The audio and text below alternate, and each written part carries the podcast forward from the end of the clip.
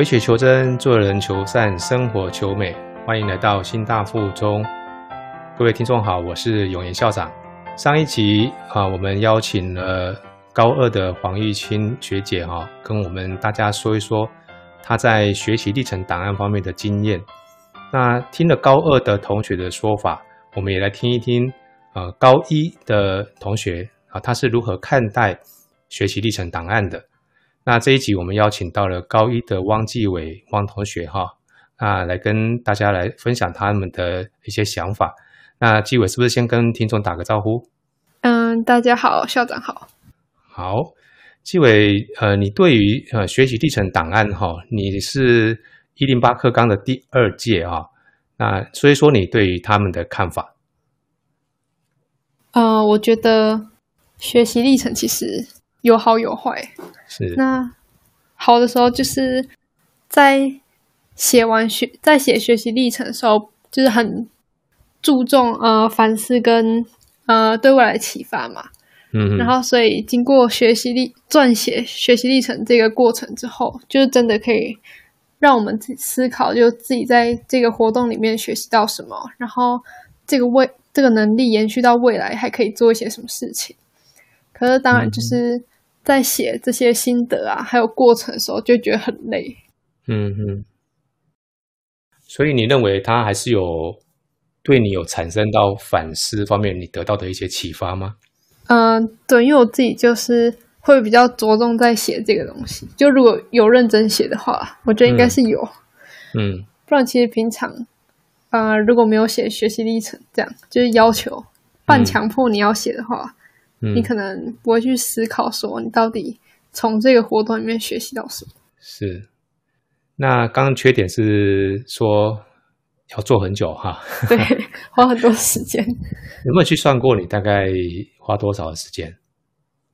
嗯，呃，我第一次做的时候，因为就是还不熟悉，然后所以就第一次就做很久。第一次大概做了，嗯，虽然没有整天都在做，可是我大概做了。三天吧，就是第一个，嗯，因为就是还不知道第，一比如说第一个要怎么写，心得要怎么写，然后过程要怎么写，最后反思也不知道。嗯哼。可是第二第二次就就没有花那么多时间了。对，就越来越快。然后这学期做的第一个，我就只花了大概一个多小时吧。嗯，那算很快了。对，那算很快。如果可以不要写太像流水账，然后就是精简一点，我觉得应该比较好，所以我这次就把它缩短一点。嗯嗯嗯，可可以说一下你做的是什么吗？嗯，我做的是上学期跟下学期我都有做校定必修的，就是我们这个成果是小论文的学习历程。好好好，呃，其实学习历程档案应该我校长的认为是。比较着重在你对于这个学习成果的一个反思了，嗯嗯，所以校长好奇你从这个小论文的学习成果的整理，你得到什么样的反思呢？整理是说整理完的心得，对学习历程的心得，还是比如说你在校定必修里面是做一个小论文嘛？对，那你从这个小论文的学习里面得到了什么？我觉得得到很多，嗯，呃，文献整理还有图表绘制的能力，因为就是小论文里面都要做很多的，我们的小论文是要做很多统计数据，就是都是要自己整理的，嗯哼，然后所以就第一次啊碰到需要用到很多呃试算表的那个整理，对，所以我觉得同整图表还有同整那个数据，应该是我学到最多的。嗯嗯嗯，以前在做，以前在国中有做过吗？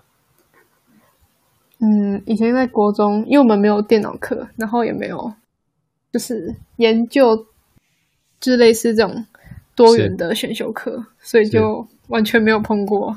啊，对，呃，你们我你们这个碰到那个校定必修啊，我们学校校定必修是专题研究嘛？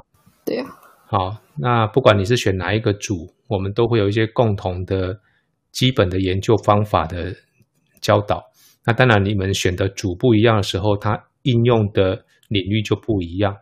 但是那些基本的研究的基础的工具能力是都是一样的，都是一样的。对，那那一些呢？你在将来不管是到其他的科目，或者是上大学之后，呃，都会用得到啊。那所以这个课程是放在我们校定必修是这个道理啊。好，那基伟是不是要跟大家说一下，你们你你在？做这个学习历程的时候啊，你是怎么做的？啊，我怎么做？我是参考，嗯，校定必修老师给我的建议，就是给我们全班的建议。就是老师是说，就是第一个第一个地方可以写你的心得，就是在这个这堂课你的收获是什么，然后你学习到什么。是，然后再来可以写。就是遇到困难，应该就是类似反思吧。就是你遇到什么困难，然后你怎么去解决它？对。然后不管是有没有解决，都应该都可以写。对。然后再第三个是，就是学习历程很应该很着重的吧？未来的启对，就是你对未来的启发，就是这个能力启发这个过程，启发你未来想要做什么事情。这样。嗯嗯嗯。再来是老师有说，就是。就内容可以尽量用条列式的，然后还可以加一些图片，就是可能比较容易看。是呃，差不多啊。就是其实大家都会把学习历程档案想得太恐怖啊，其实也没有说很复杂，大致上就是这些重点没有错。这还蛮恐怖的。哎，对，是吗？对啊，因为就是嗯，就算走这样，还是要做很久，而且。一个学期要交很多件，所以这样算起来应该也没有很简单。其实学习历程它就是在这个做的过程里面，这个科目你对于它是感兴趣的或擅长的，你自己在整理的过程里面，或甚至还没整理，你应该就有一些的答案的啦。啊。嗯，比如说像你的某一个科目你学的怎么样，你其实应该呃自己都有一些的。对对对，哎，没错啦，其实也没有说真的很轻松了，就是说你要用一个很短的篇幅去把这一个学期学习的收获去把它给条列出来，哎，回顾这些东西的话，基本上是还蛮耗能量的。嗯，在做过程就会，你可能会想到，就是你原本没有觉得你有学到的东西，应该就是你在整理的过程里面，也会对于你学过的东西又更加深刻了啊。重新复习一遍的概念是有很多种整理的方式的，像老师跟你们讲的，用条列的方式，这是一个方式。啊，条列的方式是在你们呈现这个学习历程的呃课程学习成果的时候，一个比较简易的一个呈现方式，就是用条列的嘛，哈。嗯。那如果是你自己在产生一个一个知识的概念图的时候，其实你们也可以试着用心智图法去。整理出，比如说像这个学期，呃，比如说我就举说像你刚刚提的校定必修，好，那你就可以把这个校定必修的主题是什么放在这个心智图的中间，然后呢，它就像一个八爪章鱼一样，它有各个不同的主轴分出去，啊，比如说它有一个文献探讨，那文件大导底下又可以再细分，你从文件大导里面，呃，记得老师讲过什么，或你用过什么。啊，它的重点是什么？然后再来，可能你刚刚说的有一些的所谓研究统计，那研究统计里面可能老师有教你们用呃问卷、用试算表啊等等，那你就等于是一层一层就把它给拆开来啊，这个是另外一种整理资料方法。哎，没有用过这种啊？没有用过吗？什么方？没有啊，我自己没有用过心智图，因为我觉得那你可以 Google 一下心智图啊，应该网络上面。呃，会有非常多的这方面的影片跟文章在介绍心智图法。不过，心智图是你在呃放在学习历程的那个档案的时候啊，因为它毕竟是一个横向的图片嘛。哎，对啊，它不是那么好放，所以其实像我在用心智图的时候，通常讲是我在构思一些主题的时候，我会常常用心智图法，因为它。比较不受版面的限制，我就可以随便勾来勾去，勾来勾去。打草稿的时候吗？对，打草稿没错。哎，就刚刚讲的那些，基本上都是不管是心智图法或者是呃图表，它都是一些工具。你在学习的过程里面用来做学习的工具有很多种，但是你最后要丢到那个中央平台那边去的时候，你那个档案它是要给别人看的嘛？嗯，对不对？除了你自己整理的过程里面，你在整理的过程里面，你一定会有一些醒思嘛，这个很重要哦，哈，不是说专门是要做给别人看，是在做的过程里面，你有得到一些醒思。除了你自己看之外，你还要，你重点还有一个，我们讲说算是很很功利也没关系啦，就说你还是要给别人看啊，给别人看的方式的话，就要看起来，嗯，干净一点，比较容易呈现，嗯，比较容易理解啊。还有一个就是，呃，教授们在看你们的东西的时候，他的时间很短，这是你们必须要了解的。所以要做美编吗？美编我倒觉得不是重点，重点是在于说你怎么样让他用很快很短的时间里面就能够看到你这一个档案里面呈现的重点是什么。我觉得这个部分，呃，会会比较重要一点。可是我觉得怎么讲，就你也很难知道，就是那个教授想要看什么，所以也很难去准备吧。我们基本上我没有办法去知道说每一个个别的教授他会怎么看这个事情，但是呢，你现在能够准备的是什么？大学他们都有把他们的选材的条件，特别是呃一些学科能力之外的这些条件，或他们希望看到的重点，他都有把它放在那个呃你们生涯辅导的课程里面，应该有介绍到一个网站叫 Caligo。嗯，有，有哈，上去上面查一下，比如说，假设说你要查正大外交系，你就可以在 Caligo 里面找到正大外交系放在那个 Caligo 上面的描述，就是他会重视呃哪一些的能力特质，然后他可能会希望透过学习历程档案里面的哪一些项目，比如说自工经验，比方说那个语文检定啊这些东西，他大概会举例几个重点，嗯，那你们应该要去看那个东西。老师都有让我去看。有吗？哈，然后你刚刚提到就是说，嗯不知道教授要看什么，其实他要看的重点，你现在没有办法去问到每一个人，但是你要去看他系那个学系提供在 ColleGo 上面的资料。嗯假设说他希望看到是他你有具备批判思考、独立研究的能力，那你的学习历程档案你要丢上去的资料，就应该是要能够呼应这些能力的资料。嗯，没错。没错嘛，哈，也就是说你要根据他要的条件去证明你是他们想要的人哦，这是纯粹从升学来看这个事情啊。但是我还是要回归回来跟同学们强调，就是说学习历程档案它不是纯粹为了升学而服务的事情。你们学习的过程里面，让你们去整理这些的学习档案，不管有没有丢上去，你在整理的过程里面，其实就已经在爬梳你自己这个学期或这个阶段你的学习感受跟收获。哦，这是他另外一个学习历程档案的纯粹对他来说，它是一个学习的功能的角色。刚刚校长提的那个从 ColleGo 那个部分来看的说，是比较从升学导向的方式来跟跟你谈这个事情。啊、对，但是大大家应该都会朝升学的 角度去做。这个这个是一个两面刃。嗯，对，我们讲的很现实一点啊，就是说，我们今天假设说嘛，哈，当考招没有要看学习历程的时候没有，人要做。没错，没错啊，这个是呃一种现象，就是这样子哈。来，那你对于这个你怎么做学习历程这个部分，你还有没有什么要补充？嗯，我觉得大概就这样吧，因为我自己目前做的也没有很多。所以你现在是做了几个？你丢丢了几个上去啊？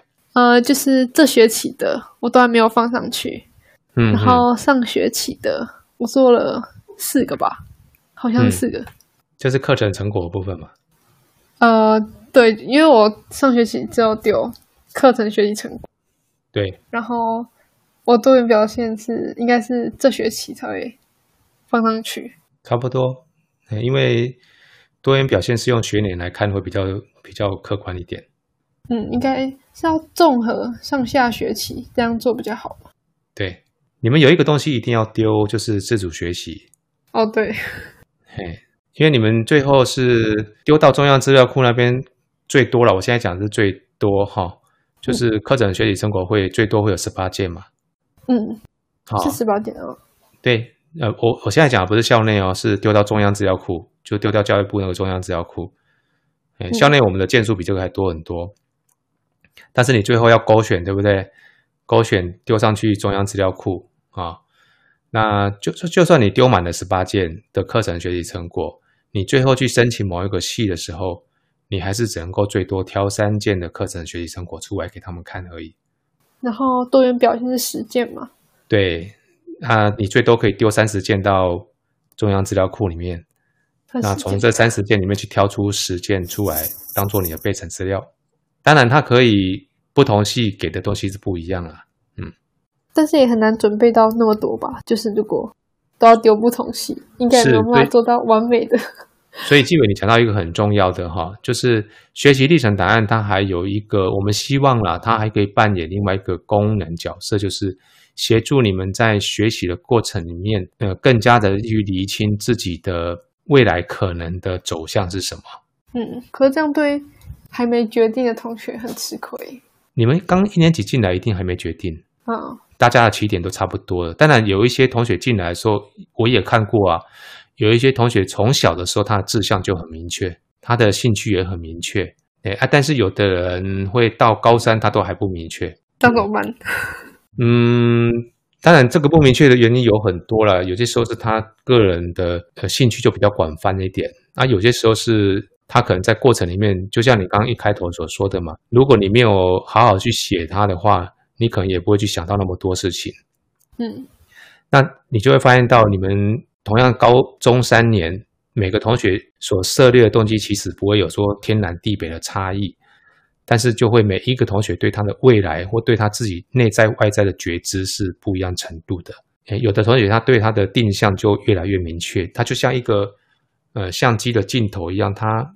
调整焦距之后会越来越清晰啊！我们希望的理想的状况是这样子。呃，学校这边我们在安排的时候就会尽量想要安排多一些的，除了从课程、从活动啊，包含像有一些课外的活动，例如说像寒假的一些营队活动，其实就是它跟考试无关嘛，但它就是一些课外的，或或者说我们正课以外的。